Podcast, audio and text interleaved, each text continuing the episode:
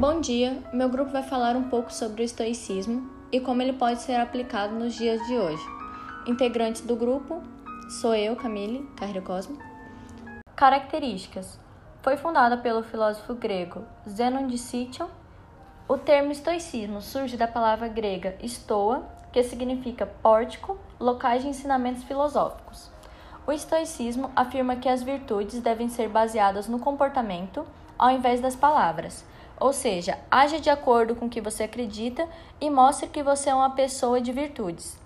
E que nós não controlamos e não podemos depender dos eventos externos. Devemos depender apenas de nós e das nossas escolhas. O aspecto mais conhecido dessa escola é o pensamento e sua perspectiva ética baseada na indiferença. Principais filósofos estoicos: Cleante de Asos, discípulo do fundador da escola estoica Zenon, Clisipo de Solis, discípulo de Cleante de Asos, e teve um papel importante na disseminação e sistematização dos conceitos estoicos. Panécio de Rhodes teve um importante papel na difusão do estoicismo entre os romanos. Sêneca focou-se nos conceitos sobre ética, física e lógica para o desenvolvimento da escola estoica. Epicteto viveu grande parte da sua vida como escravo romano. Colaboração no enfrentamento da pandemia Covid-19.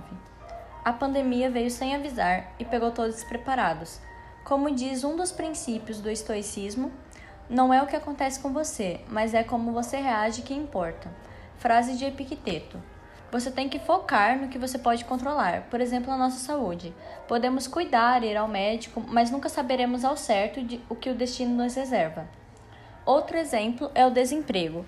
Muitas pessoas perderam seus empregos mas deram a volta por cima, inovaram, começaram a empreender, investindo em um sonho como vender bolos, roupas, entre outros.